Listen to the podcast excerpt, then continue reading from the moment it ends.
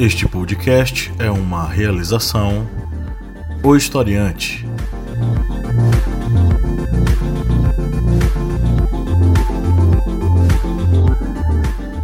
Olá, ouvintes, bem-vindos mais uma vez ao seu podcast sobre as ciências humanas. É o podcast do Historiante. A cada semana aqui com a missão de ajudar você a pensar o Brasil e o mundo através da contribuição da história, da filosofia e da sociologia. Eu sou o professor Pablo Magalhães e comigo aqui, olha só, 30 anos depois, no estúdio, com face shield e tudo, o senhor Kleber Roberto. E aí, pessoal, tudo bem? Aqui é trabalho. Aqui é trabalho. E recebemos também uma visita ilustre, é a Yara Vicente. Oi, Yara, tudo bem? Oi, Pablo, Oi, Kleber, olá, ouvintes. É um prazer estar aqui com vocês hoje. Yara, fala para os nossos ouvintes atentos quem é você na fila do pão. então, eu sou socióloga de formação, né? Com bacharelado pela Universidade de Brasília. Sou mestre em administração pública com foco em ciência e política ambiental pela Universidade de Columbia, em Nova York. Sou acriana, né, original da Amazônia, e tenho militado é, nos temas de direitos humanos, é, com a sua interface né, com o mundo socioambiental, pensando especialmente nas populações tradicionais da Amazônia e do sul global como um todo. É, eu tenho uma uma startup de consultoria estratégica para projetos que tenham como objetivo é, causar impactos sociais positivos através tanto de ações culturais quanto de ações é, ambientais a nível do sul global. Eu trabalhei em países como em diversas regiões do Brasil é, e também com parceria e iniciativas é, do, do Haiti e da Nigéria e algumas iniciativas globais também. Ok, seja muito bem-vinda. Saiba que é um prazer e uma honra enorme recebê-la aqui em nossa humilde residência. Vou botar a Cléber para fora de casa porque a casa é tão pequena que só vai ter espaço para convidar. É, não vai dar para colocar água no feijão, não. feijão tá pouco. Tá já caro. era, vai ficar só para ela. Enfim, Ara, seja muito bem-vinda e esperamos que você retorne aqui. Já vou adiantar, né, essa conversa aqui. Espero que você retorne diversas outras vezes para bater um papo com a gente, viu? Ah, pode contar comigo. É, para mim é um prazer, ainda mais nesse esses temas tão relevantes né, para a nossa nosso Brasil de hoje em dia, para os nossos jovens saberem quais são os seus direitos e, e, o contexto onde eles surgiram. Pois é, eu geralmente digo que nós entramos em um contexto onde nós estamos na intersecção entre três grandes obras distópicas da humanidade, que é Admirável Mundo Novo, Fahrenheit e 1984. Nós estamos na intersecção entre esses, essas três obras distópicas, porque a gente entrou numa espiral louca, onde inclusive pessoas que são beneficiadas com certos direitos, elas questionam esses mesmos direitos. Hoje o tema do nosso papo são as cotas raciais e sociais, e é por isso que a Yara está aqui para dar sua perspectiva, sua análise sobre esse assunto. Mas antes de entrar na nossa pauta, vamos para os nossos recadinhos.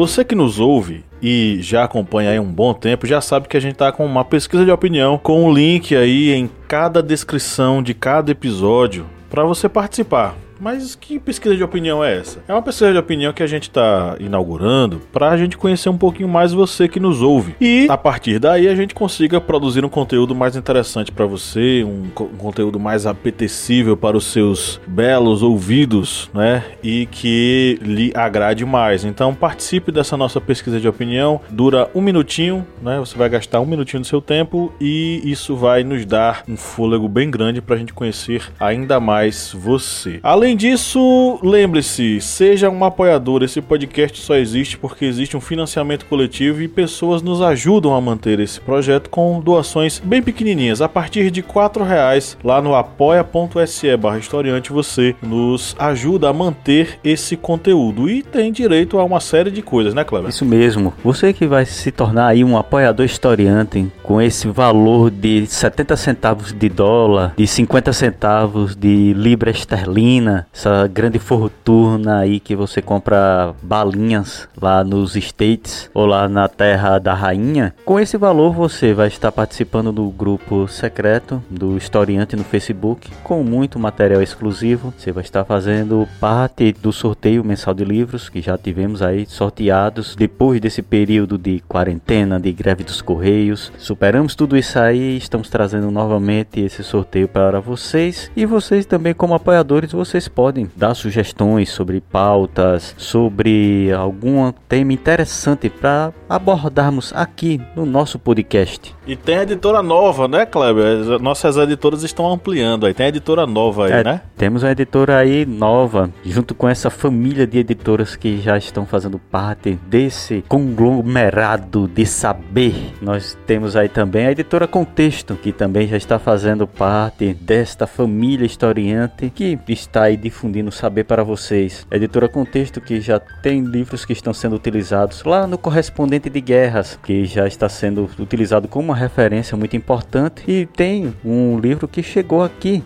e nós vamos fazer nessa semana a postagem dele para vocês ficarem aí com água na boca para futuramente quando vocês se tornarem um apoiador vocês poderem concorrer ao sorteio dele. Pois é, garanta a sua vaga em nosso sorteio mensal de livros. Você não perde por assinar, né? Quatro reaisinhos não é um café que você paga pra gente, vai ajudar a gente a manter o projeto, ainda você participa de um bocado de coisa bacana, sorteio mensal de livros, enfim, é muito bom, é muito legal, seja um apoiador e, e seja feliz. Além disso, você sabia que nós temos um aplicativo? Você lembra, Kleber, que nós temos um aplicativo? Acho que as pessoas já esqueceram já. É, o pessoal nesse período acha que não vai voltar mais a estudar, mas gente, vamos começar a se preparar aí. O ENEM, vestibulares, vão voltar com tudo. E se você não se preparar, você perde a sua vaga. E se você quiser já começar a antecipar esta preparação aí dentro das ciências humanas, você vai fazer o download do nosso aplicativo. Ela é gratuito, 0800, grátis, não tem nenhum custo e você vai lá na sua Play Store, porque por enquanto ele está disponível para sistema operacional Android e você vai instalar ele em seu celular. Ele vem com muita informação, cards de resumo, aulas em áudio, enfim, é é uma gama imensa de saber ali na palma da sua mão. Justamente, instale, é, ele ocupa um espaçozinho de 12 mega apenas no seu celular e é muito conhecimento e conteúdo na palma da sua mão para você acompanhar aonde você estiver, no caminho do trabalho, no caminho da escola, na praça, em casa,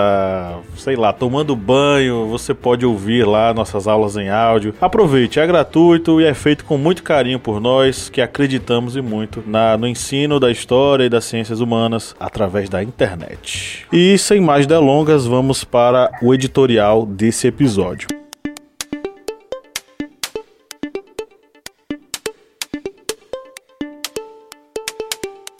As cotas raciais e sociais são ações afirmativas aplicadas em alguns países, como o Brasil, a fim de diminuir as disparidades econômicas, sociais e educacionais entre pessoas de diferentes etnias raciais e grupos sociais. Essas ações afirmativas podem existir em diversos meios, mas a sua obrigatoriedade é mais notada no setor público, como no ingresso das universidades, concursos públicos e bancos. As cotas são a medida de ação contra a desigualdade num sistema que privilegia um grupo racial ou social em detrimento de outros, oprimidos perante a sociedade sociedade. Ao contrário do que diz o senso comum, cotas raciais não se aplicam somente a pessoas negras. Em várias universidades, por exemplo, existem cotas para indígenas e seus descendentes que visam abarcar as demandas educacionais dessas populações. Algumas pessoas explicam as cotas raciais por meio do conceito da equidade aristotélica. Aristóteles, o filósofo grego, criou uma teoria que consiste em tratar desigualmente os desiguais para se promover a efetiva igualdade. Se duas pessoas vivem em situações desiguais e forem concorrer nas mesmas condições, concretamente a desigualdade será perpetuado. As ações afirmativas seriam uma maneira de colocar essas pessoas no mesmo patamar de concorrência. A desigualdade no Brasil abrange o âmbito econômico, social e, principalmente, o da educação e das oportunidades. Negros e pardos representam 53,6% de toda a população brasileira e, mesmo sendo maioria, está numa minoria de espaços considerados importantes como chefias de empresas e outros cargos de relevância social. Apenas 12% da população preta e 13% da população parda têm ensino superior. Entre os brancos, esse número é de 31%.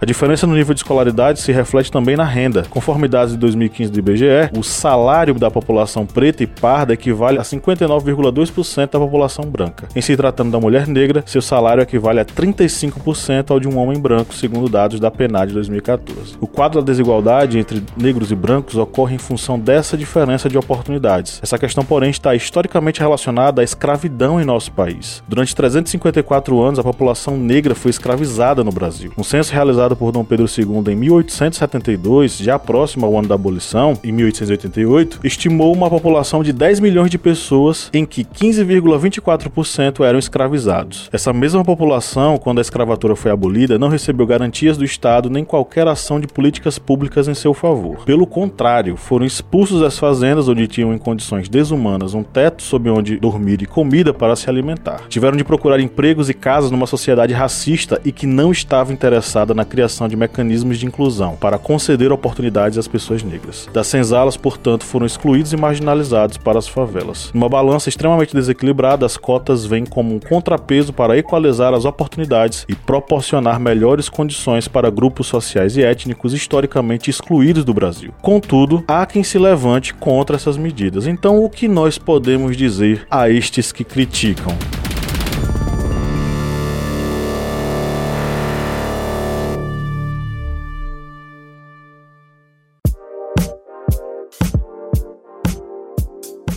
Yara, querida, você, nossa convidada, uhum. o que é que a gente pode falar? É, eu acho que a primeira coisa que a gente precisa ter clareza quando lidando com pessoas que não conseguem enxergar de imediato a importância desse tipo de mecanismo para se promover um Brasil justo, é que a exclusão social no Brasil de determinados grupos de pessoas, né, especialmente da população negra, seus descendentes. Essa exclusão dessas pessoas não foi um, foi um processo é, que foi um projeto nacional, né?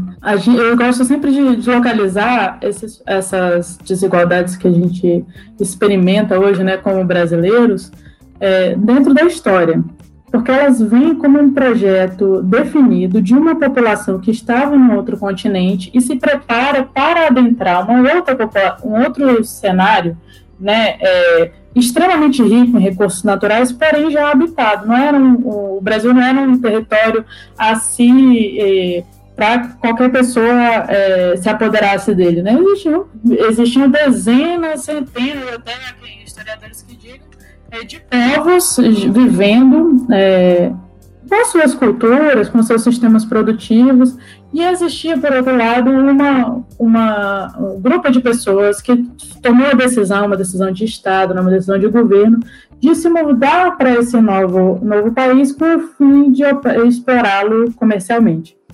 E uma das estratégias de garantir que essa invasão desses territórios tivesse uma forma de se sustentar foi é, trazer não só as, as formas de se produzir, não só as instituições né, da colônia, mas também trazer uma, uma perspectiva cultural que colocasse todo mundo que não fossem as pessoas descendentes dos europeus como pessoas é, menos é, que não, como pessoas que não fossem sujeitos de direito, como pessoas que não fossem tão humanas quanto os europeus. É, isso foi um projeto que garantiu é, a estabilidade social num contexto onde as pessoas viam as pessoas escravizadas é, sofrendo viola, violações como é, torturas físicas, como trabalho forçado, como assim, impedição de, de constituir família, como o próprio genocídio mesmo, né, a morte em massa de, de é, comunidades inteiras. Então, para aquilo fazer sentido, dentro da cabeça da, mesmo das pessoas que estavam se beneficiando dali, né, tanto das pessoas que se beneficiaram quanto das pessoas que eram oprimidas por esse sistema, foi preciso um discurso ali, uma narrativa, uma história que se foi contada de que é natural, é assim que tem que ser.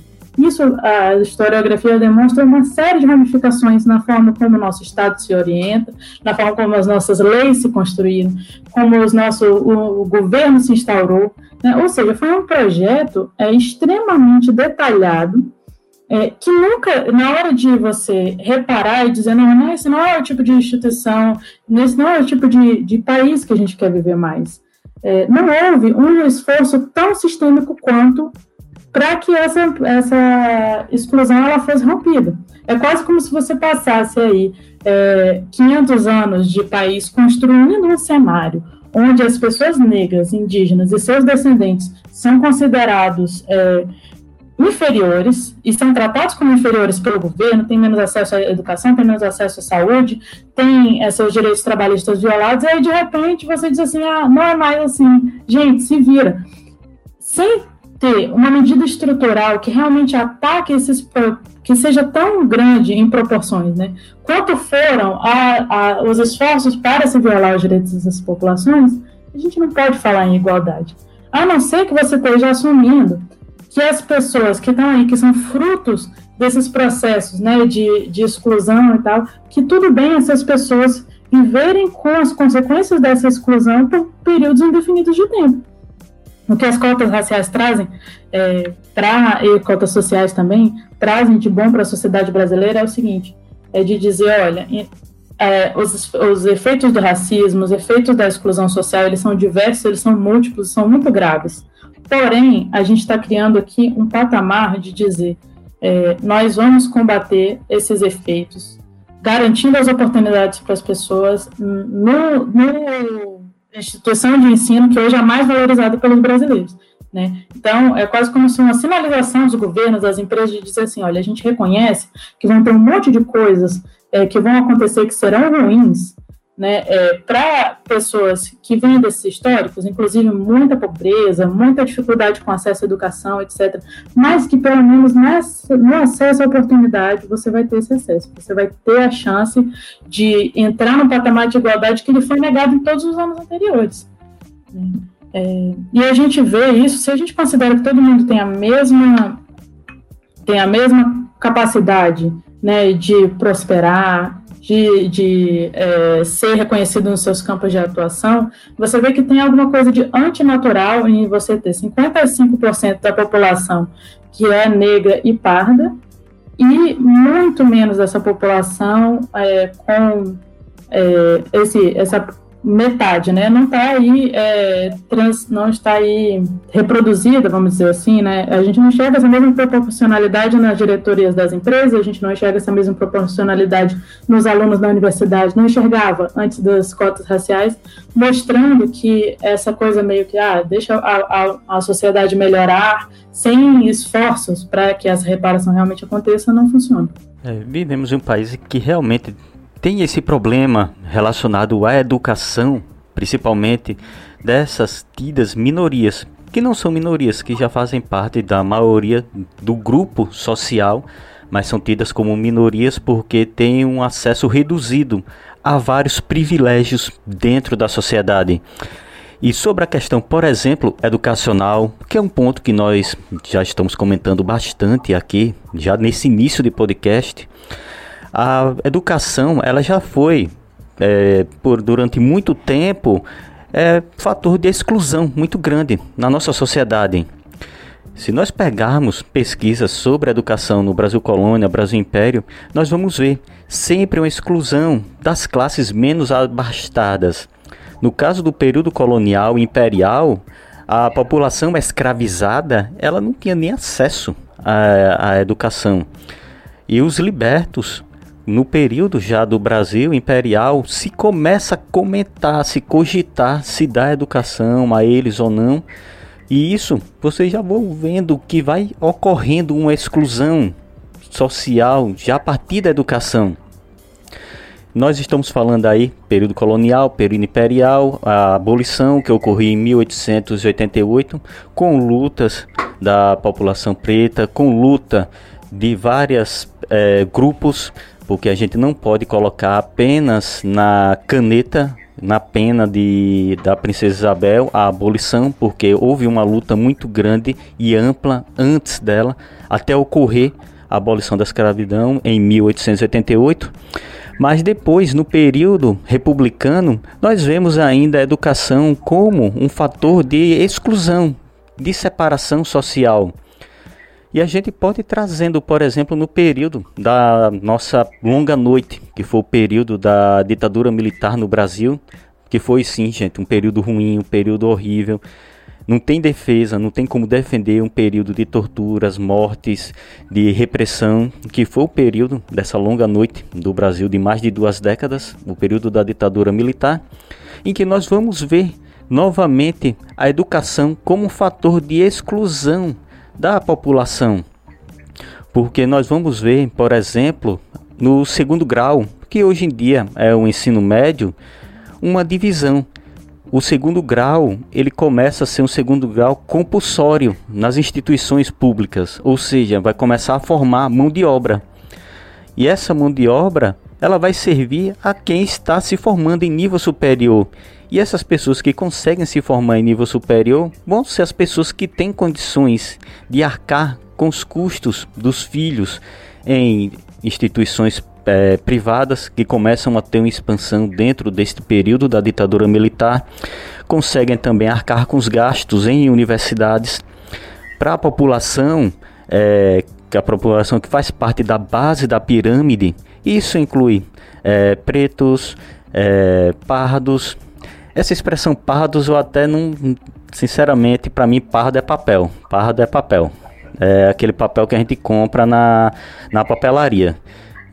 É, enfim, mas o IBGE existe sai no IBGE, vamos mas dizer. Tem uma, tem uma, uma validade aí sociológica de, desse conceito, no sentido de que é preciso diferenciar a experiência do racismo, né, é, de uma pessoa que tem a pele escura, né, e de uma pessoa que tem apenas os traços né, que é a pessoa que, que tem o cabelo crespo, a pessoa que tem é, traços no seu rosto, no seu corpo, porque o nosso país, a gente dentro das políticas de houve né, uma, uma política de Estado com o objetivo de embranquecer a população. Então, nesse sentido, começou a importar populações, estimular a migração de, de imigrantes brancos e estimular que as pessoas, que os relacionamentos interraciais, interraciais acontecem de modo a produzir é, crianças que fossem paulatinamente, progressivamente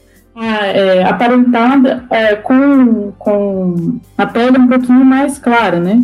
É, isso além dos muito bem documentados estupros né, que aconteciam entre é, senhores de engenho e as pessoas que eles oprimiam, os seus escravos e é, escravas, é, gerando aí frutos de, interraciais. Mas essa política do embranquecimento tem até uma, vamos dizer assim, a versão pré-histórica dos memes, né?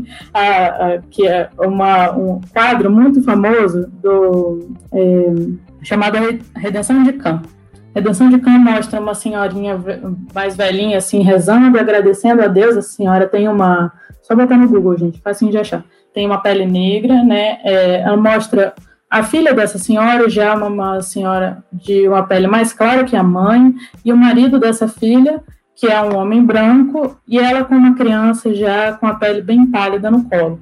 É, a redenção de Cã faz alusão à redenção de Caim, né, da Bíblia, enfim é, mostrando é, que existe um... É, o, o Modesto Brocos, artista espanhol. Isso, isso. A Redenção de Can. Que existe uma intencionalidade do governo brasileiro de é, combater as pessoas, a própria existência das pessoas que tinham uma pele mais escura. Né? Isso gera no país uma, uma hierarquia racial é, inconsciente.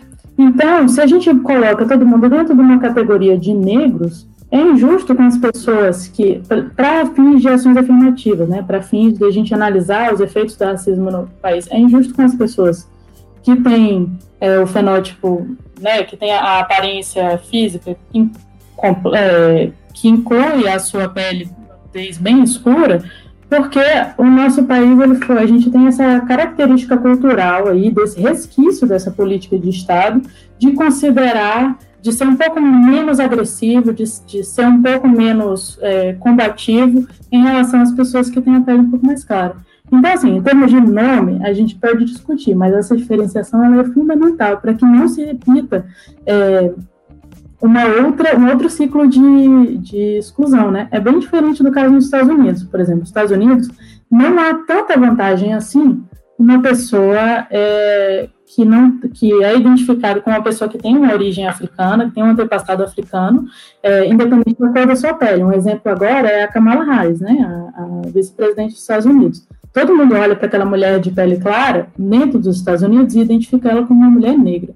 Aqui no Brasil, como teve essa, essa, esse fenômeno cultural, né, de que as pessoas acreditavam que se você vai misturando é, familiares brancos na família, a pessoa vai perdendo a sua, a sua identidade racial, é, isso é uma, uma, uma, é, uma, manifestação do preconceito racial também, né, porque as pessoas é, que têm essa, esse preconceito olham para a pessoa parda, né, é, e, e conferem a ela menos significados negativos, né? tem uma, uma, predisposição menor a praticar violências com ela, justamente por essa noção infiltrada lá atrás de que essa pessoa ela está perdendo a sua identidade racial com esse histórico africano, o que é bárbaro, horrível, é, de, da gente que é progressista, que não acredita nessas coisas, né, falar, mas para para efeitos assim, de ilustração de como o racismo funciona, né, dentro da, da, da, perspectiva da pessoa que pratica isso, que vive isso, que acredita nisso no Brasil, essa diferença de tons de pele, ela é, ela é em muitos casos determinante. Sim, sim. É porque, é, inclusive, antes de, da denominação pardo, a gente teria outras, a gente tinha outras denominações bem mais racistas e, por exemplo, utilizava-se o termo mulato para se referir para aquela pessoa que não era nem branco nem negro que tinha uma outra tonalidade. Só que a mulato a gente sabe que tem uma, uma conotação é, animalizante, porque o mulato se refere a mula. O moreno seria uma, uma associação, uma assimilação aos mouros, né? E aí um termo vindo de Portugal para cá.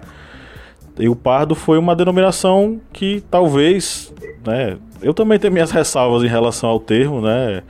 É, mas é, talvez se encaixe melhor dentro desse, desse contexto. Você falou sobre essa coisa do embranquecimento, Yara. Eu lembrei aqui de um livro infame escrito pelo Monteiro Lobato. É uma obra terrivelmente eugênica e é, ligada nessa coisa do embranquecimento, porque a solução final apresentada no livro é o embranquecimento da população brasileira como a grande solução, enfim, para que o Brasil ande para frente.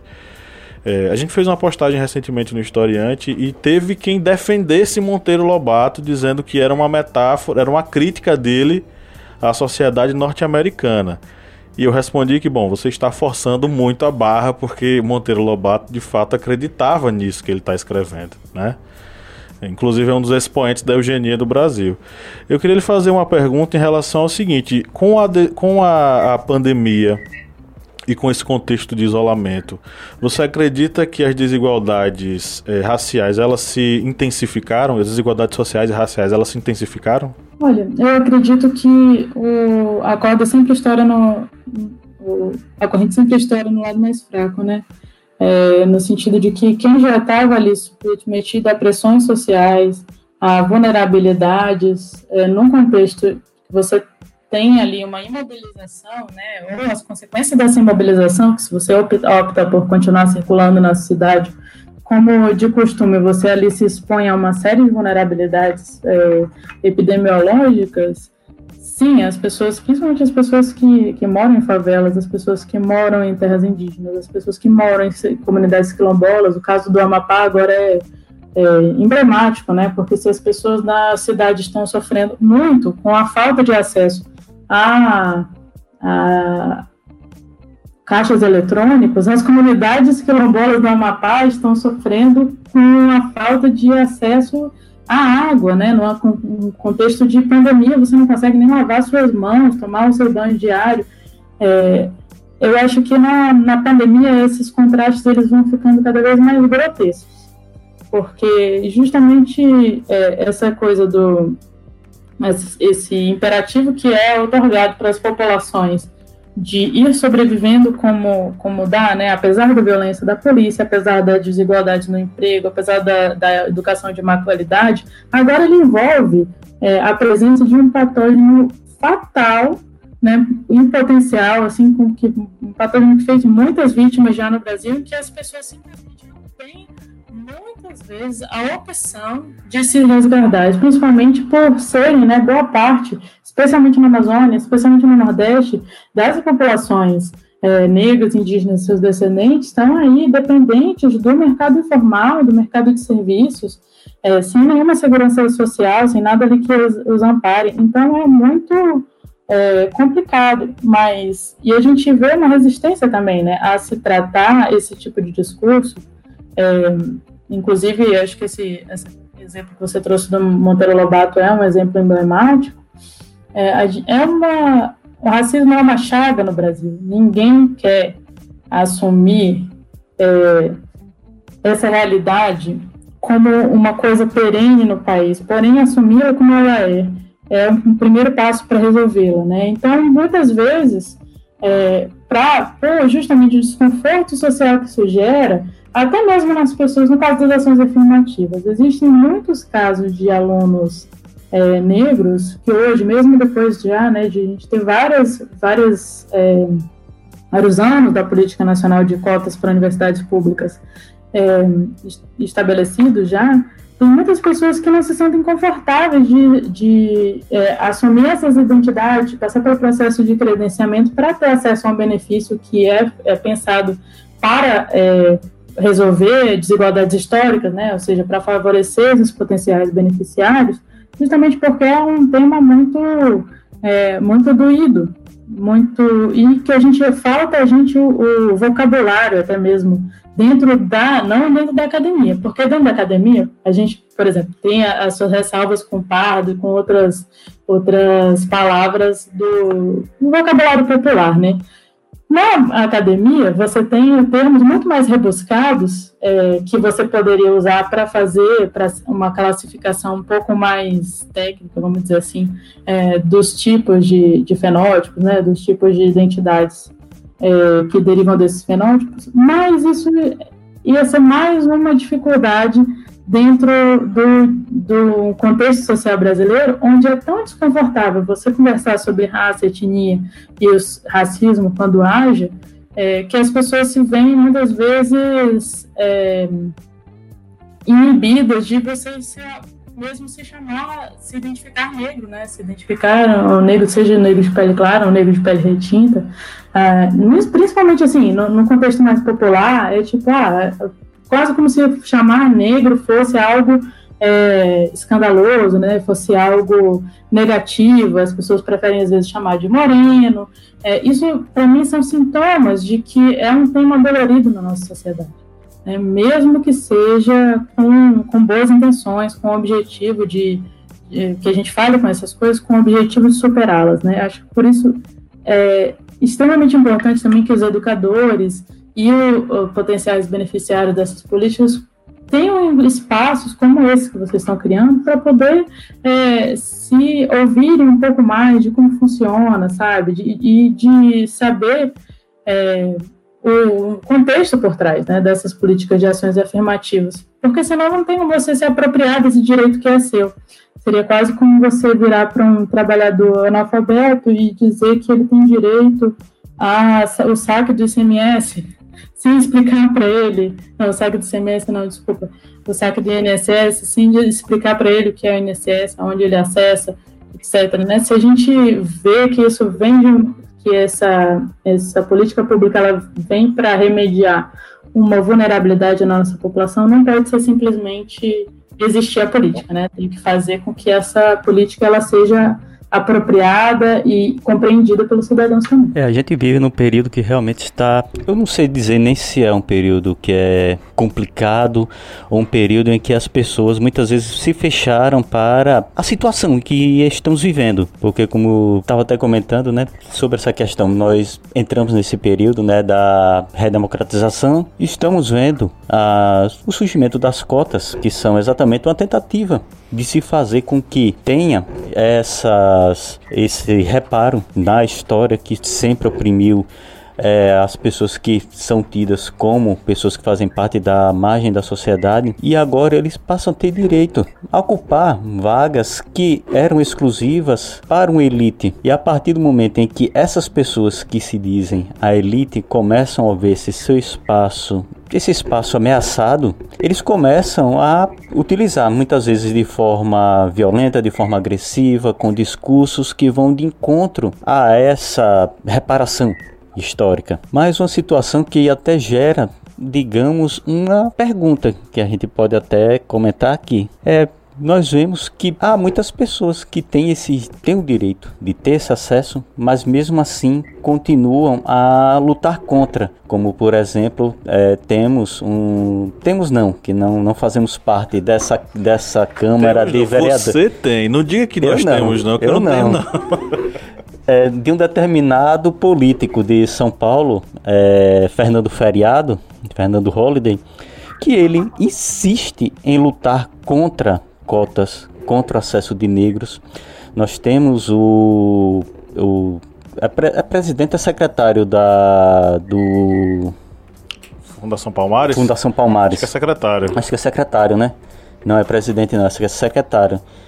Que ele é totalmente contra o movimento, as ONGs, movimentos é, de negros. Ele é totalmente contra. Ele praticamente, eu acho que só não, só não arranca a pele dele e coloca uma pele de tez branca porque ele não consegue. Porque se pudesse fazer isso, ele faria. Mas é até essa pergunta que eu iria fazer. Como nós podemos agir nessa situação? É, professor Pablo aqui está reclamando que a meu, a meu face shield está batendo no microfone. Ajeite, por favor. Quando eu tinha óculos, eu empurrava o dedo para coçar o óculos e empurrava a lente no, no olho. Então, deixa eu Mas é exatamente essa pergunta. O que nós podemos fazer como nós vemos, por exemplo, nossas é, parte da sociedade, até mesmo autoridades políticas, que são pessoas pretas, que são pessoas negras, lutando contra os direitos dos negros. É bem surreal, né? É bem triste essa situação, com certeza. Mas algumas coisas que há de ser dito para nivelar o debate, né? Primeiro, que é, as populações negras indígenas, como todas as outras populações, têm direito à sua diversidade ideológica aí, né? É, então, se uma pessoa negra quer ser conservadora, quer se alinhar com um governo que eu particularmente é, não, não reconheço, é, como atenda às necessidades da população. É o direito à prerrogativa dela. Isso não deve ser. É, não deve, a gente não tem uma obrigatoriedade de fidelidade ideológica, vamos dizer assim, com a esquerda, por ser é, de uma determinada raça, de uma determinada etnia. Dito isso, é preciso também localizar essas falas no contexto em que elas surgem, né? Eu acho muito contraditório que essas pessoas que defendem esse tipo de postura sejam justamente pessoas é, que estão em, em posição de privilégio e que não discutem isso baseado em dados.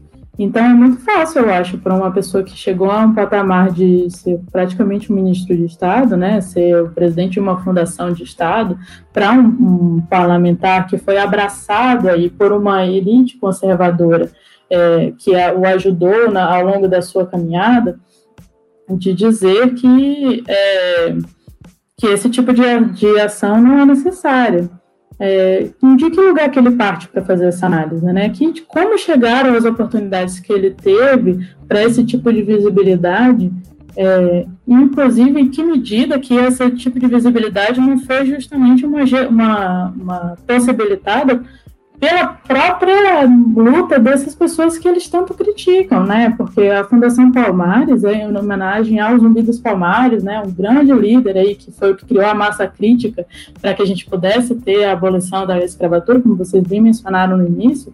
É, e aí, é, a Fundação Palmares não é um, um modelo de governança, vamos dizer assim, que vem incluso no pacote das democracias globais conservadoras e tradicionais ele é uma conquista do movimento negro, né? É, a, todas essas é, a, a, luta pela representação aí uma grande contribuição do movimento negro unificado é, e, e, a sua atuação sendo extremamente perseguido durante a ditadura é, militar. Então eu acho que é algo comparável com, por exemplo, determinadas pessoas, figuras políticas que sejam mulheres, dizerem que elas não, não devem nada, que não, que não tem nenhuma relação com o movimento feminista. Ora, tudo bem, mas é, pelas, é, foi pela própria conquista dos movimentos feministas que determinadas pessoas é, excluídas, né, nós, mulheres, excluídas dos processos decisórios, passamos a estar até a legalidade do voto. Isso não é algo que pode ser é, jogado, enfim, conquistas coletivas possibilitaram que a gente chegasse um pouco mais perto de algo que pareça ser uma democracia no Brasil, inclusive dando espaço para essas pessoas que trazem elementos considerados por muitos, inclusive, como extremamente contraditórios, de falar. Então, é, essa coisa de não reconhecer a, a, a, pluralidade da democracia, de ter apenas um discurso negacionista, porque assim, é, o, modelo, o, o, o, modelo das políticas públicas é algo em constante evolução. Né? A gente não, não precisa ter um apego de dizer assim, vai ser a política de cotas, é isso para sempre. Porém, hoje, ele é um instrumento é, que de legislativo e é um instrumento de, direi de repartição de direitos que é o mais eficiente, no sentido de garantir que as pessoas tenham acesso a algo que é de direito que foi negado ao longo de séculos. Né, algo que tem muita produção científica feita em cima disso, inclusive análises maravilhosas por, inclusive é, grupos da universidade que é a minha alma mater, né, que é a Universidade de Brasília, que mostram que o rendimento dos cotistas, é, em geral, é, é superior do, do que o candidato é, do que o candidato costumeiro, né? O candidato que não opta pelo, pelo sistema de cotas.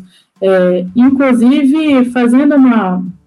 Muitos estudos indicam que as notas é, são, têm uma tendência a serem candidatos que são aprovados no, no sistema de cotas, são candidatos que são, é, que são considerados competitivos dentro do, do padrão normal de cotas, como se ele, as cotas não existem, a pessoa só estivesse olhando lá a sua pontuação na prova, mostrando a importância do simbólico, né? De que país é esse que é tão problemático, que é pessoas inteligentes, que pessoas preparadas para as provas, ainda assim não se sentem à vontade de, de é, concorrer em processos seletivos e precisam de uma política pública que diga, olha, agora está assegurado o seu direito de ingressar, porque no final das contas é isso, a cota ela, ela é uma comunicação do Estado dizendo nós vamos nos assegurar que pessoas negras e indígenas tenham acesso à educação superior. Né? Não é de que as pessoas vão, pessoas não preparadas vão ter acesso a isso, não, pessoa, porque a, a desigualdade ela é tão grande, ela é tão complexa que às vezes ela tende a impedir que pessoas que têm é, todas as condições de aproveitar aquela oportunidade ali sejam é, impedidas por uma série de desdobramentos do racismo é, de aproveitar essas oportunidades. E essas coisas elas não aparecem na, nesses discursos, né? Não, não, tem uma contraproposta, não tem uma coisa um, que mostre um caminho alternativo. É, e esse, isso não é algo é, não é algo construtivo. Quando a gente fala de uma república, de uma democracia jovem, né? Você não pode ter uma, um programa é, de governo, uma ideologia política que só visa destruir, não tem um processo de, de tudo bem, ah, não é a cotas, então qual, qual é a sua proposta? Traga um plano viável, traga uma oferta. Então, assim, eu vejo também que essa, essa pluralidade que é da humanidade, né? Todos os grupos, as pessoas brancas, as pessoas de origem italiana, as pessoas do norte, as pessoas do nordeste, você vai, vai olhar para esse conjunto dessa população, você vai ver de tudo. Você vai ver pessoas é, com todos os tipos de inclinação ideológica, com todos os tipos de caráter, de posicionamentos éticos.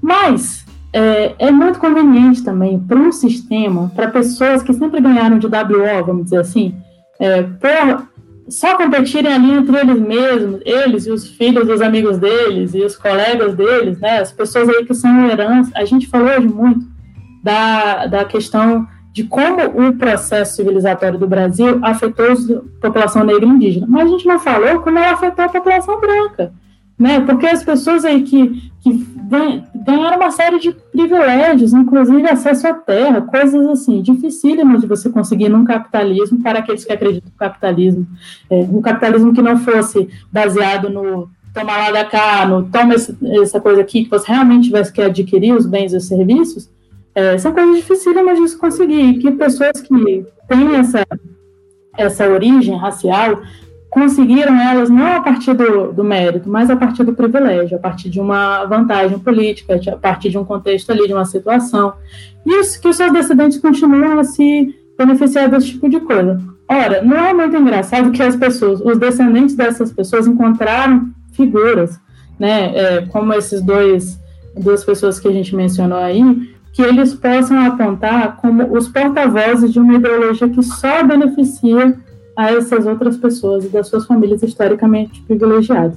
Eu acho um erro tático. Eu não acho que isso seja uma coisa valorizada num, jovem, né, é, e, que, que, queira fazer carreira política, etc. Mas ele é livre para ele optar a sua a construir a sua história, o seu legado da, da melhor maneira. O que não pode é a gente que não tem nada a ver com isso, que não participou dessas negociações, que não se beneficia por essas negociações, se furtar de acessar uma política pública que é, é algo que acontece em boa parte do, das democracias mundiais, que é algo que tem comprovância é, provada, que é algo que tem justificativa histórica, só porque um cara é, que está ali em posição de poder a contesta. Né? Acho que essa é a minha mensagem hoje. Você que se enquadra nessa legislação de cotas, aproveite o seu direito, sabe? É, isso ninguém, isso é uma conquista das pessoas que, que passaram por situações muito ruins ao longo da história foram aí lutando para que a gente tivesse nós, né, jovens hoje, jovens, jovens negros, jovens descendentes de pessoas negras, de pessoas indígenas e jovens indígenas, é, possam é, ter chances melhores de prosperar, de ter a educação, de dar uma contribuição para o país, sabe? Então, acho que é isso. A gente tem que escolher melhor as pessoas que a gente admira, escolher melhor as pessoas que vão orientar o que a gente faz ou a gente deixa de fazer na nossa vida, especialmente quando se trata de um direito adquirido. É, eu concordo com você e é, a questão desse Fernando Holliday é por causa da, do alcance que ele acaba tendo nas redes, né? Porque ele é youtuber e a gente já, acho que a gente já conversou aqui algumas vezes no podcast que a, a essa nova direita, bote entre aspas aí, nova direita, é, soube se apropriar mais cedo e melhor dos mecanismos de comunicação pós-midiáticos, pós-massivos, né, que é a questão das mídias sociais, do que a, os, os setores progressistas. E aí acaba que pessoas como Fernando Holliday, entre outros, enfim, entre outros, outras pessoas aí desse mundo propagam essas ideias que são ideias que tentam atacar os direitos adquiridos pela população, pela sociedade, né? E aí até a própria pessoa que pode se beneficiar com isso e deve se beneficiar com isso fica com medo e receio de, de usufruir de um direito adquirido pela sociedade. Talvez, eu, eu acho que a gente está vivendo aquele um episódio de Black Mirror que foi jogado, amassado e jogado no lixo, ou eles esqueceram de fazer. E aí a gente resolveu fazer, sabe? Porque não tem como explicar a gente botar na presidência um cidadão que fala o que falou ontem. Ele passou o dia ontem, é, desculpa, Yara, mas defecando pela boca, gente. Ele, ele passou o dia ontem defecando pela boca, falando absurdos, falando coisas loucas né? Mas o que eu queria falar, eu acabei entrando nisso porque eu acho que a gente tá mesmo dentro de uma distopia maluca e que no final do ano vão revelar que a gente tá numa gravação, tá? Eu ainda tenho essa esperança. eles, vão, eles vão apontar uma câmera, tá vendo ali? Pegadinha no malandro. Espero que isso aconteça. Mas o que eu queria levantar era o seguinte: é, acredito eu, no caso, que tanto brancos quanto negros. É, no Brasil a gente ainda tenha. É claro que a gente está destruindo, desconstruindo isso, mas eu acredito que a gente ainda tenha um pensamento escravagista. De um lado, um pensamento escravagista dominante, de outro lado, um pensamento escravagista que, por exemplo, é refletido nesse pensamento do Fernando Holliday e de alguns outros que seguem esse, ele nesse pensamento, que é a ideia de que os negros são vítimas de racismo através de leis que os beneficiem, que é uma coisa que eu não consigo compreender. Mas, é, Yara, você acredita que ainda existe esse pensamento escravagista? E, se existe, como é que você acha que a gente pode quebrá-lo? Eu acho que a gente com certeza ainda opera em muitos sentidos, como se tivesse aí no Brasil colônia. Né? Por isso que os debates sobre decolonialidade, sobre como você é, tira essas, essas características aí simbólicas, né, essas, essas formas sutis de se vivenciar essas mesmas ideologias falsas, é, são tão importantes. Porque, no fundo, no fundo, o, a, o paradigma escravagista, vamos dizer assim, ele se baseia na narrativa que diz o seguinte, que diz que a Europa e seus descendentes, é, eles são os civilizados, eles são desenvolvidos, eles são superiores, eles têm história, eles têm tradições, eles têm know-how, eles são mais humanos que os outros. Isso é um um, um monte de características que eles mesmos se conferiram, né?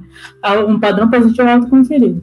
Enquanto o resto do mundo é, foi negado, outorgado, né, foi ele, vamos dizer assim, é, entregue um padrão negativo que, como tudo que todo mundo, a gente, para economizar, pode até falar assim, tem os brancos e os não brancos, né, que dizer que os não brancos, dentro dessa lógica de pensar, como se fossem selvagens, subdesenvolvidos, inferiores, pré-históricos, irracionais, coléricos, como é que a gente vive, é, é, identifica esse tipo de coisa hoje, na atualidade, onde, graças a Deus, está se tornando pelo menos um pouco menos é, comum, né, se bem que com a eleição aí de, de, certos políticos mais conservadores, isso, as pessoas que pensam assim estão ficando um pouco mais é, animadas, um pouco mais é, um pouco mais à vontade para falar quando pensam esse tipo de coisa.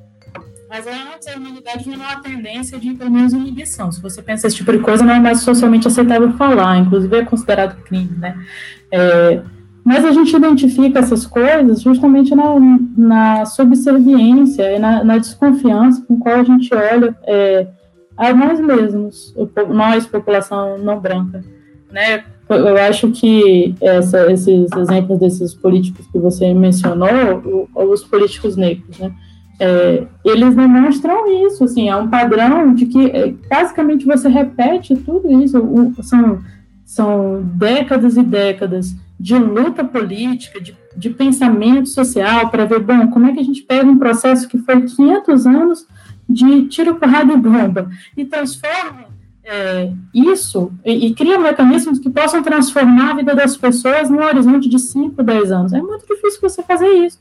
E o movimento negro, o movimento indígena, vem pensando nessas teorias e nessas formas de, de superar esse legado né, da exclusão social há muito tempo. Aí vem uma pessoa e começa a falar sobre tudo isso como se fosse algo assim, um capricho, um, uma besteira, um mimimi. Isso é uma, um sinal de, de um pensamento escravocrata, um pensamento colonial, porque ele assume que não há sofisticação, que não há pensamento, que não há estratégia dentro dessas conquistas. Né? É, você faz, isso é diferente de você fazer uma crítica de mérito. Né? A gente está falando aqui, claro, dos casos mais é, do, casos mais extremos, mas é sempre importante você estar é, tá de olho para pensar: será que eu estou endeusando e valorizando uma ideologia ou um pensador ou um cara que aparece na televisão simplesmente porque ele parece se encaixar naquilo ali, ou seja, porque ele tem aquele, aquela imagem, é, porque ele é, porque ele tem uma cara de político, vamos dizer assim, ou porque ele está cercado de pessoas que têm cara de político, logo ele deve ser, ele deve ter credibilidade, que é o caso da, né, de, dessas, desses políticos que a gente citou. É, ou, sabe, de, é, a gente tem que investigar o lado aí quase como psicossocial, uma psicanálise política, para entender uh, e desconstruir o nosso auto-ódio, porque no fundo é isso. O Brasil é um país extremamente miscigenado que não fez as pazes com sua, suas origens. Né? E nem as origens mais recentes, né? como você vê às vezes pessoas negras trabalhando para desconstruir completamente o legado é, de, de, pessoas que lutaram, né, por algo que, é, que, no, que beneficiasse populações inteiras. É, e aí, o, o difícil é que a gente, é, como essas coisas elas partem para o, o reino do inconsciente, para o reino do sentimento, para o reino da familiaridade, é mais difícil você é, argumentar sobre isso na racionalidade. E assim eu acho que às vezes, muitas vezes, eles acabam ganhando, porque é, quando você vai na mesma lógica da culpabilização, né, dessa coisa de dizer, ah, não, a culpa do racismo é que existe cotas. É, Para uma população que vem, vive dentro de um contexto ali onde a, dessa ideologia colonial a culpa é uma, um elemento muito importante, né? A culpa cristã, a culpa é, católico greco, católico romana, que é aquela coisa de, olha, sua uma, uma ideologia religiosa que muitas vezes aponta para olha, você está sofrendo, mas em, maior ou menor medida a culpa é sua porque você pecou. Houve uma instrumentalização desse pensamento religioso para fenômenos sociais e políticos, né? Então, eu acho que existe uma suspeita no fundo do coração do brasileiro de que se acontecer alguma coisa de errado comigo, se eu estou tendo dificuldade, se eu sofri racismo, na, em maior ou menor medida isso é minha culpa, você encontra alguém que vai vocalizar isso para vocês, tem um efeito simbólico muito grande, especialmente quando essa pessoa é dos grupos que deveriam estar se beneficiando e defendendo essas políticas.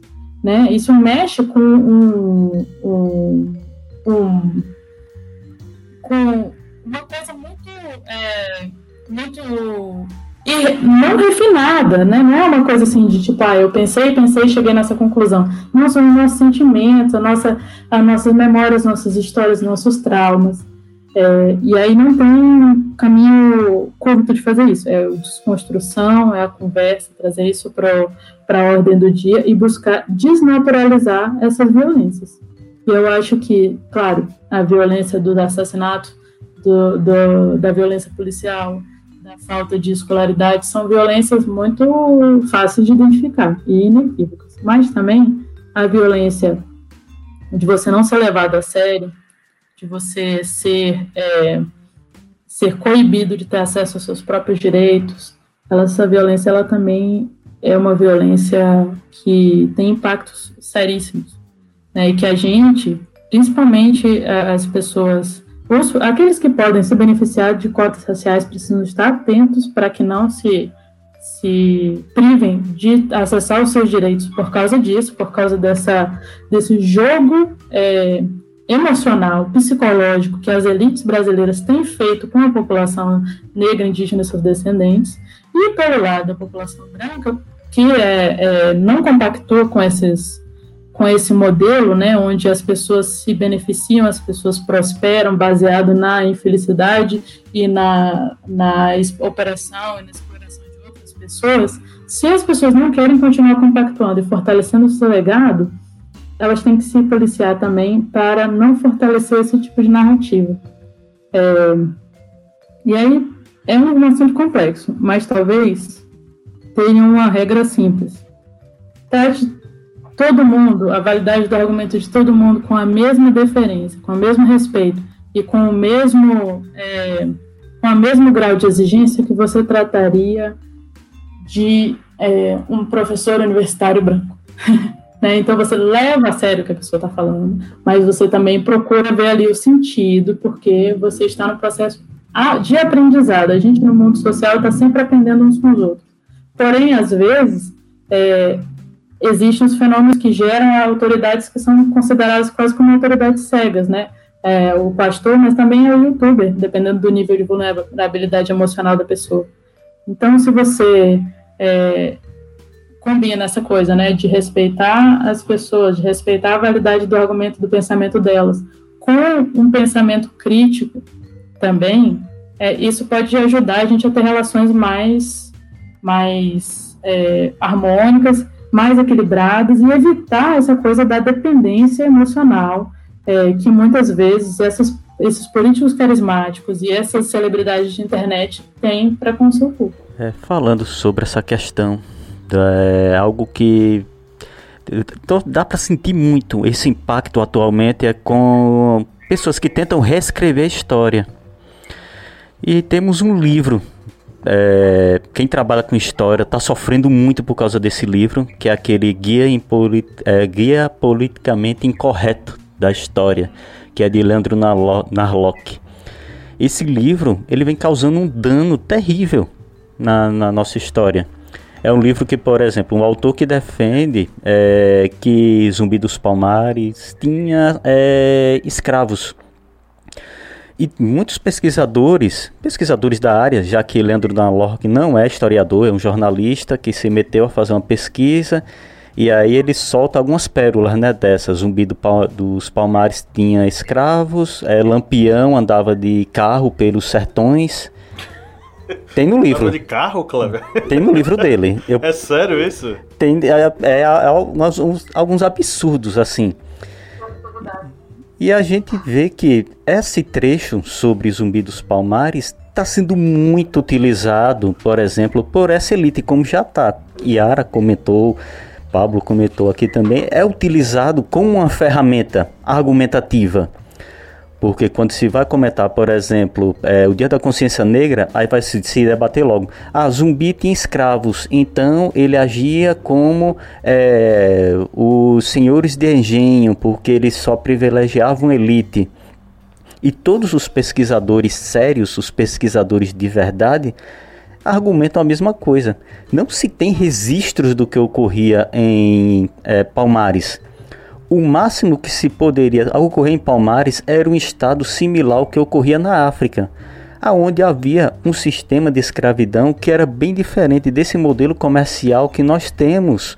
É, nós conhecemos que foi o modelo, por exemplo, transsaariano pelo Saara e o trans é Atlântico pelo Atlântico, que era um modelo que era muito mais parecido com um trabalho compulsório, em que a pessoa perdia sua liberdade, trabalhava nas terras de alguém, mas tinha vários direitos poderia é, ter uma cre crescer na, na pirâmide social daquela sociedade, é, teria direito ao que produzia na terra, teria direito a uma parte, poderia ter matrimônio com, a, com é, outra pessoa que pudesse ser livre, por exemplo.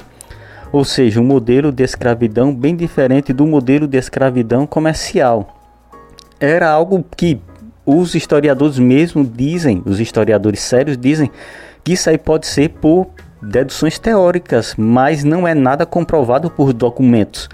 E aí simplesmente veio este autor e fez isso e está causando estrago muito grande, porque se nós abrirmos, abrirmos mesmo em vários é, sites, muita gente está se embasando é, nele. Um cara que não tem nenhum embasamento dessas teorias que ele tira da cabeça para colocar num livro. Isso vem causando um dano muito sério na nossa educação. Mas aí eu deixo exatamente esse questionamento. E esse aqui eu quero também nosso querido Pablo Michel, que é progressista de extrema esquerda. Diga. Que é. também para Yara. É o que nós podemos argumentar com relação as pessoas que ainda acreditam nessa história reescrita desta forma, sem tese, sem teoria e que acaba muitas vezes servindo apenas como arma para pessoas que querem manter o seu status quo na sociedade, ou seja, usam história que não tem um embasamento apenas usa essa história apenas para se manter é, o seu, digamos, discurso ideológico. Essa questão está ligada ao que o, a, o, ao grande público tem acesso e o que a academia produz. Ainda existe uma distância muito grande daquilo que é produzido, daquilo que é produzido na academia e daquilo que é consumido pelo grande público. Então, velho, esse tipo de livro, como aquele é, Não é, Senhor Comuna, é, entre outros livros dessa nova direita aí, entre aspas, mais uma vez, essas produções mais pop, elas acabam atingindo muito mais gente e acabam é, causando esse estrago dessa construção é, de opinião baseada em nada. É a mesma coisa daquele livro do, do Olavo de Carvalho, né? O, o, o que você precisa saber para não ser um idiota. Que é, na verdade, o que você consegue ler para virar um idiota, né? Porque no final das contas é isso. Então, é aquilo, é uma, é uma distância, né? Eu acho que essa, essa distância se, ela diminuiu, não sei o que Ara acha disso. Eu acho que a distância entre a academia e a, o grande público diminuiu, mas eu ainda, ainda acredito que há uma defasagem muito grande e que é o espaço para esse tipo de aventureiro uhum. ganhar espaço. É, eu concordo que é uma defasagem bem grande, inclusive da nossa linguagem, né? Porque é uma coisa um pouco cruel também. Os intelectuais é, negros, intelectuais decoloniais, pessoas que querem fazer frente a esse sistema fica meio ali entre a presa e a espada. Se você publicar é, artigo científico, você não é, não é lido pelo, pelo público leigo. Se você não publica e vai publicar é, artigos de cunho um pouco mais popular e tal, que, que tem uma outra linguagem, uma outra estética, né? Que seja uma coisa ali mais. um livro mais bonitinho, mais competitivo na, nas prateleiras, é, você não é lido na academia. E aí tem alguns intelectuais que estão rompendo isso de forma muito hábil, como a de Jamila Ribeiro, etc., mas isso é recente. Eu diria é, que uma forma de, de, de negociar, né? É, a legitimidade desse tipo de, de coisa, primeiro, assim, falando especificamente do caso do Zumbi dos Palmares, é, acho que as pessoas precisam fazer esse, esse esforço de. Nem, eu acho que, às vezes, entrar nessa coisa de discutir que tipo de escravidão havia em África acabou validando um pouco o, o interlocutor que está partindo do princípio de que existia algum tipo de escravidão numa comunidade rural que foi criada ali aos trancos e barrancos, escapando da perseguição armada de elites locais. Né? Tipo, primeiro, é, é uma, uma população ali que estava se esforçando para sobreviver, que estava é, buscando uma resistência que todo mundo sabia, era de se esperar que seria uma coisa temporária, sabe? Então, eu não sei, me parece assim uma coisa tão. Se a gente tira daquela coisa da cabeça, quase uma lavagem cerebral, né? É, de zumbi também tinha escravos. Os caras são muito bons na comunicação. Então, essa é uma coisa que, que prega, assim. Mas se você tenta, tipo, não olha para o cenário local. Faz sentido uma população que estava ali sendo escravizada. Se você, você, se você tivesse sendo escravizado ali, você conseguiria fugir, você ia fazer uma população que tem escravo. E aí a gente pode ver até na memória é, oral de a gente educador, né? A gente que tem condição de ir atrás desse desse documento, é, desses documentos, dessas narrativas e comunicar elas para as pessoas que, que interagem com a gente. É, você vê na história oral dos quilombos que não foram destruídos, eu, pelo menos, não conheço nenhum registro que indique para nenhum tipo de, de escravidão no impérios. Pelo contrário, comunidades autônomas, comunidades que pagaram preço gigantesco para poder é, se estabelecer ali com o mínimo de segurança e que por aquilo, justamente por isso, tinham um cuidado enorme para que as pessoas que estavam ali, a vida delas fosse preservada, para que elas não morressem, cuidado com os velhos, cuidado com as crianças, para que a comunidade pudesse sobreviver. Tem um documentário que eu até participei na curadoria, chama A Porteira do Trombetas, é sobre uma, um território quilombola mais isolado ali na, na fronteira é, entre Brasil e, e os demais países do escudo das Guianas, né? É, ali a gente vê, tem várias entrevistas com pessoas idosas das comunidades falando do que eles tiveram que passar para poder se fazer um quilombo, né? O quilombo dos Palmares ele não existe mais, mas existe um monte de quilombos que conseguiram sobreviver.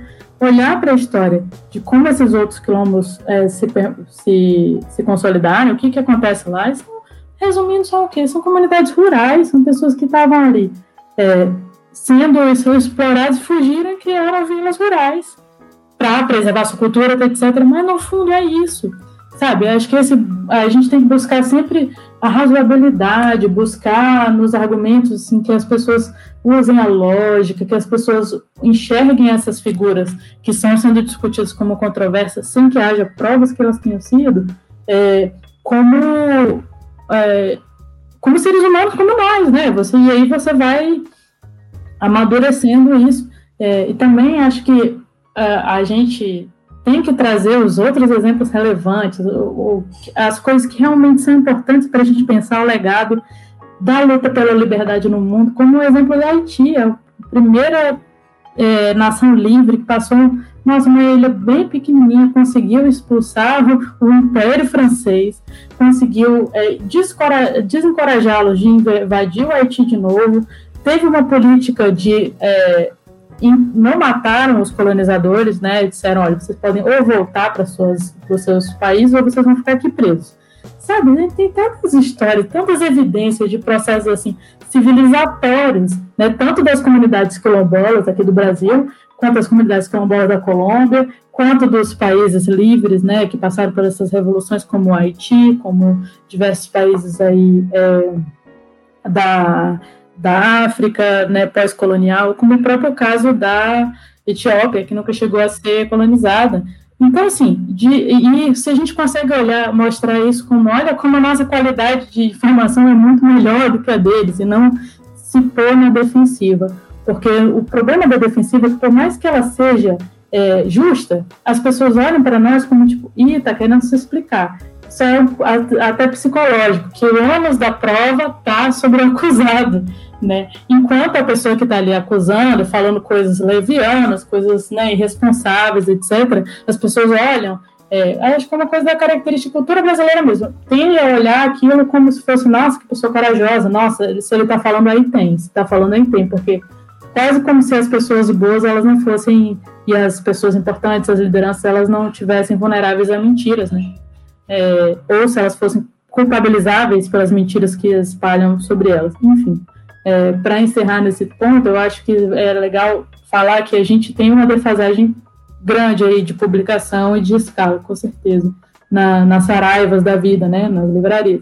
Mas a gente está ganhando a corrida na produção de conteúdo autônoma na internet, entendeu? Então, por exemplo, olha, tem uma biblioteca virtual de vídeos maravilhosos, só, só gerações e gerações aí de mulheres negras que são referências nos seus campos, é, no YouTube do Festival Afro Latino, por exemplo.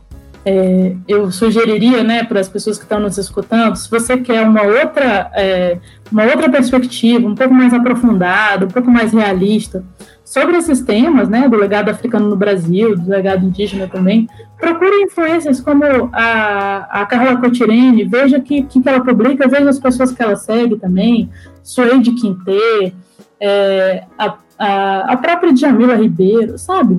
É, essas pessoas, graças a Deus, a gente perdeu na, na, na prateleira da livraria, mas a gente está uh, pau a pau no Instagram, eu diria, né? E esses. Instagram, e YouTube, né? Lá, né? É, é o que tem para ele. Então, assim. É, YouTube também, com certeza. É, é isso, né? A gente não pode forçar ninguém a se libertar das, amar, das amarras mentais, infelizmente. Mas a gente pode oferecer um novo caminho. Eu vi esses dias na, numa propaganda da, do Biden, que mostrou uma senhorinha que é uma, uma grande ativista dos direitos civis. E ela falou assim: é, ela falou, mostre as pessoas a luz e elas vão encontrar o seu próprio caminho. Então, eu acho que é isso. A gente tem que evitar o discurso que polariza, o discurso que vai dizer, ah, esse fez aqui, eu vou destruir ele em, em compensação, porque o poder de, de convencimento disso é limitado. Ao contrário, a gente tem que oferecer uma, um caminho que faça mais sentido, argumentos melhores, é, mais fontes, sabe? E construindo esse outro, outro é, caminho que em que as pessoas se sintam mais respeitadas na sua inteligência também, né? Porque, no final das contas, o que esses caras estão fazendo é uma desonestidade intelectual, estão vendendo um monte de mentira, ganhando rios de dinheiro com isso. E, e, inclusive, vendendo, mexendo com a nossa autoestima do nosso pessoal, né? Dizendo, ah, como não ser um idiota? Quem é que quer ser um idiota? Aí tem um, um, um filósofo que o presidente gosta, com um livro nesse título. O astrólogo, e... o astrólogo. A gente se recusa a chamar ele de filósofo. É, é tudo bem, é verdade enfim, né, com uma pessoa famosa fazendo isso. É uma maldade que estão fazendo com, com os jovens brasileiros. Né? Isso tudo, para mim, no fundo, é, o, que está falando é o, o as pessoas estão comunicando aí com esses seus atos erráticos, né? É, o desejo de, de participar das instâncias de poder, porque no final das contas essas pessoas que estão aí são as pessoas que estão no poder, e não é todo mundo que olha para a oposição e pensa, ah, esse é o lugar que eu quero estar. Às vezes as pessoas simplesmente querem estar do lado do time que ganha, sabe? Só que, é, como o Paulo Freire fala, né? Se a educação ela não é, não é bem, é, se o processo educativo ele não é empoderador, libertador, ele faz com que o oprimido queira ser o opressor. Então é de mostrar que não tem vantagem, não tem honra em você ficar se baseando a sua vida inteira, a política de um país, o seu legado em meias verdades, em textos mal escritos, em umas coisas, né, assim, sombrias, escusas, e, e, e, contrastar com algo, assim, confiável. Mas é, é complicado. Ainda mais porque a gente está na era da superficialidade, né? A superficialidade, ela é muito... É, é palatável, Ainda mais quando você tem um comportamento de rebanho ali que, que impele isso. Mas no fim das contas, se a gente olha para o nosso contraste, cara, o que, que a gente oferece? O que, que os caminhos das pessoas que lutaram pelas ações afirmativas oferecem? Oferecem possibilidades das pessoas que não tinham acesso à escola estudarem. Elas oferecem a possibilidade de pessoas que foram submetidas a um monte de violência, um monte de injustiça, chegar e ter algum tipo de movimento contrário a isso e, e mudar suas vidas. Sabe, a gente está oferecendo um caminho generoso e lutando para que mais pessoas tenham acesso a mais coisas melhores. Enquanto o que os outros é, defendem é a manutenção desse sistema onde poucas pessoas têm acesso, onde os benefícios são concentrados e, a, os, e, e, o preço, né, as consequências, as coisas ruins são socializadas, distribuídas. Então, se eles nos acusam de serem comunistas, é, o que as pessoas que são acusadas de serem comunistas hoje estão falando, é, estão sendo acusadas de, disso por quererem repartir os benefícios né? Enquanto os outros só querem repartir a parte ruim, só querem repartir os prejuízos ambientais, as jornadas de trabalho que não terminam, né? O, se você sofreu racismo, se vira, é, e isso a gente já sabe quem ganha, né? É. Mas se Sérgio Moro já foi chamado de comunista, então o parâmetro dele está tá quebrado demais. É, é, é uma coisa muito louca de um país que teve a, a, a gente tem uma tem que ter uma gratidão muito grande aos movimentos né, pela democracia e em sua pluralidade, que incluiu muito as pessoas que tiveram coragem de, de dialogar com o comunismo naquela época, é, para que a gente pudesse ter esses caras falando abobrinha, tendo o direito de falar abobrinha sem, sem serem considerados né, é, inconvenientes para um regime X ou Y e aí desaparecerem e aí é, serem censurados, terem seus livros é, cancelados, né? Isso essa é a parte da história que ninguém conta. Mas eu acredito que o, o que os Estados Unidos acabou de passar, ele mostra para a gente um caminho, sabe? É, esse essa coisa da soberba, do, do argumento grosseiro, da falta de conhecimento, ela tem um limite e a gente tem que se mostrar as outras possibilidades, se é, dialogando a partir de outras, outras linguagens, né? A linguagem do amor, a linguagem do respeito, a linguagem da honestidade intelectual, dos dados, das pesquisas. Isso mesmo. Dicas culturais. Bom, chegamos à nossa reta final aqui de gravação. É, vamos para as nossas indicações. Yara, é o momento da gente fazer alguma indicação aí pra galera de algum de alguma coisa, livro, filme, série, endereços na internet que eles possam conferir para enfim, ficarem mais sabidos e sabidas, não sei, eu para só para entreter.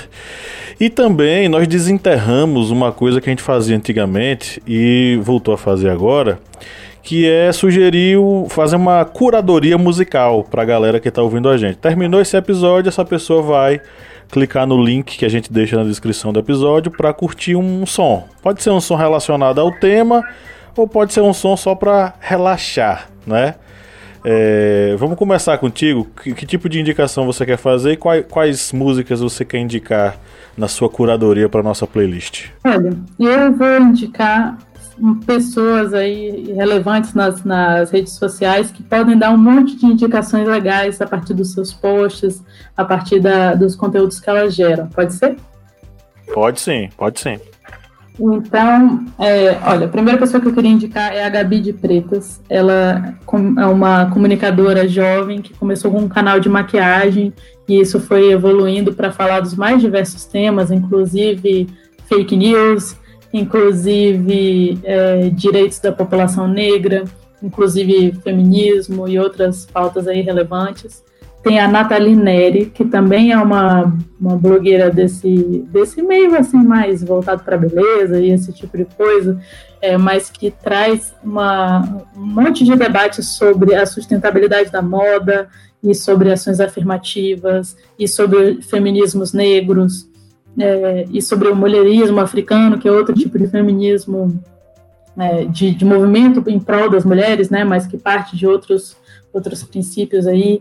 É, sugeri também o, o, Instagram da Suede Quinte, que é uma pessoa que uma mulher, né, afro-religiosa, que tem um conhecimento assim super detalhado dos dilemas e das, das possibilidades e das características culturais de África, sabe? Então são três mulheres que me vêm aqui à cabeça rapidamente que estão produzindo conteúdo de mostrar é, um monte de informações preciosíssimas que às vezes elas têm escondidas no, no, saber narrativo, né? Nas conversas com os mais velhos, às vezes elas estão escondidas é, em livros é, mais teóricos, mais intelectuais, ou então no, no histórico de, de, coisas de movimentos sociais que às vezes quem passou por aquilo ali não, não vai ter como acessar, né?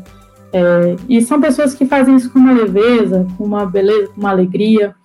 É, posso pensar mais com, detalhes e, e, encaminhar alguns outros nomes de livros e podcasts, se for de interesse, mas acho que o, o bacana, como a gente falou hoje aqui, muito da, dos, dos maus influencers, né? o pessoal que usa da sua facilidade de, de comunicação e da sua visibilidade para espalhar ideias aí tortas, é, pensei em falar dessas três mulheres é, negras que estão fazendo um trabalho maravilhoso de mostrar você, como mulheres jovens, podem dar outra versão da história, né? E mostrar como essa versão é bonita, como essa versão é interessante é, e de todos os benefícios. Tem outra para aqueles que querem estudar ciências sociais. É, Carla Acotirene, Acotirene com K. Ela é uma, uma doutoranda em estudos feministas da Universidade Federal da Bahia, se não me engano, e ela é colunista na Vogue e é uma pessoa, assim, os filósofos que vocês vão ler é, na, quando começarem a cursar ciências sociais, é, ela tem um discurso muito parecido com aquilo, só que ela mistura as, as, a, o que tem de mais avançado nas discussões do movimento negro e nas discussões aí da herança das matrizes afro-brasileiras e da, do, do movimento negro brasileiro também, né? Porque tem isso, às vezes a gente fica me referenciando muito no movimento negro estadunidense e não privilegia o nosso pessoal daqui. E a Djamila Ribeiro também é uma ótima referência. A Angela Davis justamente falou isso que você acabou de falar, que o pessoal fala muito de lá e esquecem que aqui tem muita gente muito boa. Sim, e é até perigoso, porque senão a gente acaba tentando trans, transpor algumas coisas, né, é, com um copia e cola social, que acaba gerando mais brigas entre nós, por ele não se encaixar exatamente com a nossa necessidade aqui. Uma coisa que não acontece só no movimento negro, acontece muito na esquerda também, né? Eu sou do Acre. Lá é, teve um, esse, esse movimento de adaptação. Nas ideias marxistas se falava de proletariado é, fabril, né? E de campesinato. Aí os povos seringueiros olharam para a cara do outro e disseram assim: Mas não somos nenhum dos dois. Nós somos o quê? Inventaram um novo conceito para eles mesmos, povos da floresta.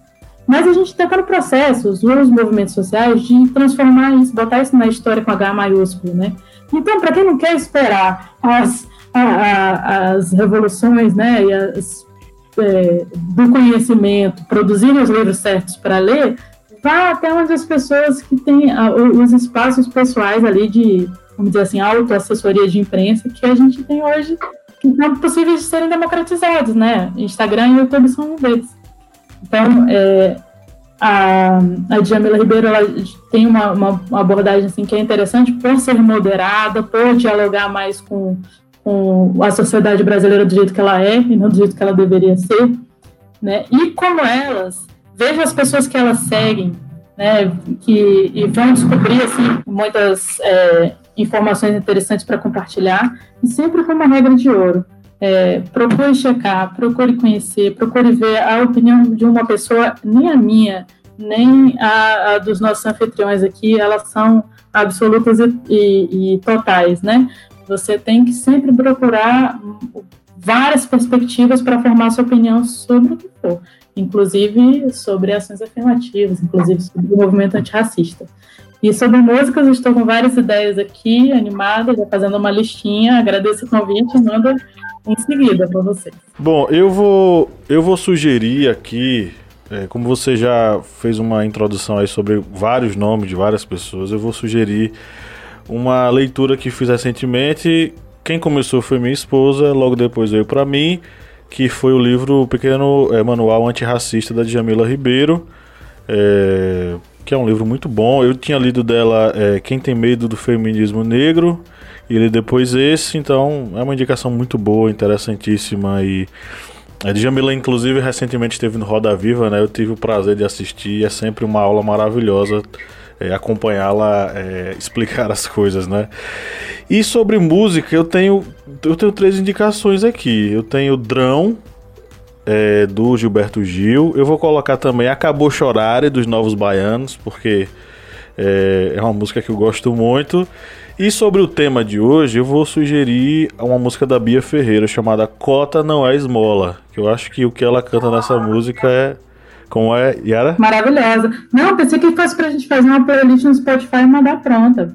Não, então ah, não, é, pode falar aqui, pode falar o que é que você gostaria. Eu vou, eu vou deixar essas três. Olha, vou sugerir também Negro Drama, Racionais MCs, né? É muito ilustrativo, ah, vamos dizer assim, sociologia popular. Sociologia popular é o que eles fazem. Vou sugerir, é, deixa eu ver só o nome certinho da, da uma música da Maria Bethânia, chama Yayama Simba.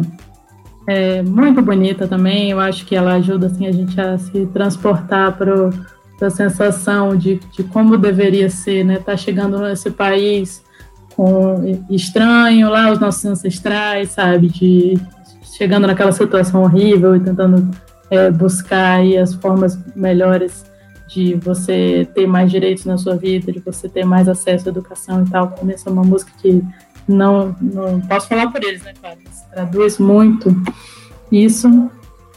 E também é, sugerir Ponta de Lança, do Inconsapiência, fala também sobre todas essas questões que a gente discutiu aqui, mas de uma forma muito delicada, dançante, é, sutil, é, mas ainda assim muito profundo. Manda, Cleber. Eu não mando não, não mando não. Eu só vou indicar.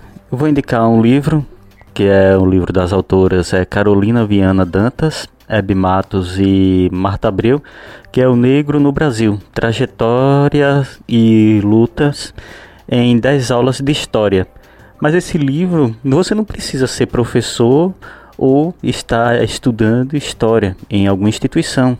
É um livro muito bom, é um livro bem didático e vocês vão conhecer muito dessa trajetória das lutas do negro no Brasil.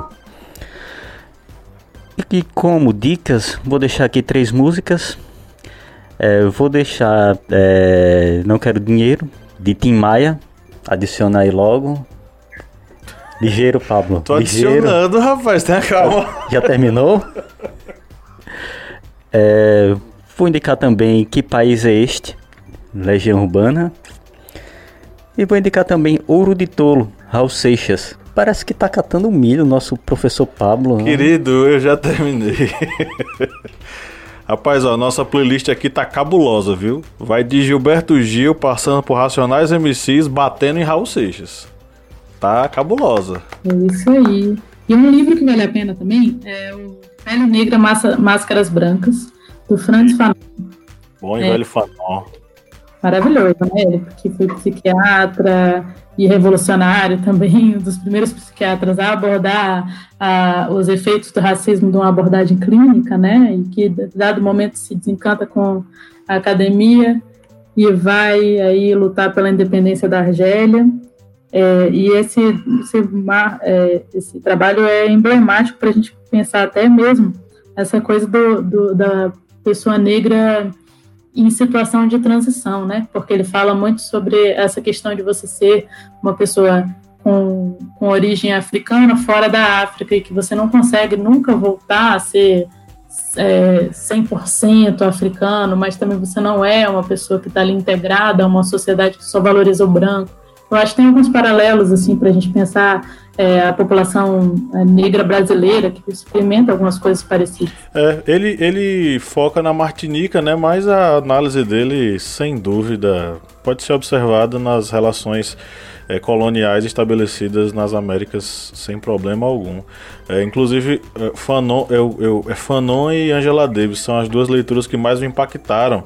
Mas claro, eu sou um homem branco privilegiado, sei de, de toda essa questão e, e tenho consciência de que a minha leitura é inclusive diferente da leitura de um jovem negro, de uma, de uma jovem negra.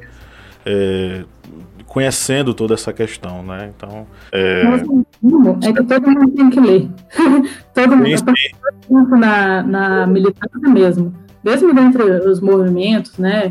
É, de, de pessoas negras, tanto pessoas pretas quanto pessoas pardas e dos movimentos de pessoas indígenas também, é, é, a gente tem que evitar a tendência de transformar essas pessoas, esses ícones, em apenas argumentos, né? Eles precisam, a gente precisa realmente conhecer a história da pessoa, conhecer o que, que ela falou, para que para poder é, refletir sobre esses temas com maior propriedade, né? E isso é uma, um, um esforço da nossa sociedade. Então, todo mundo que, que vive nesse chão, que está aí construindo, contribuindo para construir a sociedade brasileira do amanhã, né, independente da sua origem racial, precisa se, se atualizar desses debates para que a gente possa realmente ter um, um futuro mais justo para todo mundo. Ok, então chegamos ao final desse nosso episódio, que ficou um mega episódio. Depois eu vou cortar para ver quanto, é, quanto tempo dá. É, Yara, foi um prazer enorme recebê-la aqui e o convite é para que você retorne sempre, quantas vezes você quiser. Ai, muito obrigada. Desculpa aí pelas falas intermináveis, os assuntos são complexos, né? Fique à vontade para cortar e fico à disposição. Parabéns pelo trabalho. É, vocês aí são, estão na fronteira né, desse, dessa, dessa boa luta para levar informação de qualidade para os nossos jovens. Isso não, não podia ser mais necessário nos tempos de hoje. Então é isso. Meus parabéns. Muito obrigada. Desculpa aí o excesso de, de falas. Não, que é isso. Aqui, cada palavra sua está, estará gravada aqui sem corte algum, tenha certeza disso. É, suas falas foram bem pontuais, Yara. Eu acho que a única coisa que Pablo vai cortar aqui é a minha máscara batendo aqui no microfone. É isso eu vou cortar, com certeza, Cleber. a máscara, agora que eu me liguei, todo mundo de máscara, né? A gente tá com, com Face Shield aqui pra ver se melhora na, na hora da gravação. Só que ela fica batendo o tempo inteiro. Aí, novo normal, né, gente do céu. Pois é. E a gente tá no estúdio aqui, então é, era isso ou colocar uma, uma parede de acrílico. E assim, hum. o momento não é viável. Então cada um com sua face shield. Uhum, tá certo. Ok, é. então chegamos ao final dessa gravação maravilhosa. Eu tenho certeza que você que ouviu até agora aprendeu e muito, vai sair sabido e sabida aqui desse episódio recheado de informações. E lembre-se, cota não é esmola. E se alguém disser isso pra você, rebata argumentando, tá? Não parta para a violência. Um grande abraço a todos vocês e vamos dar um tchau coletivo, jovens. No 3, 1, 2, 3. Tchau. tchau.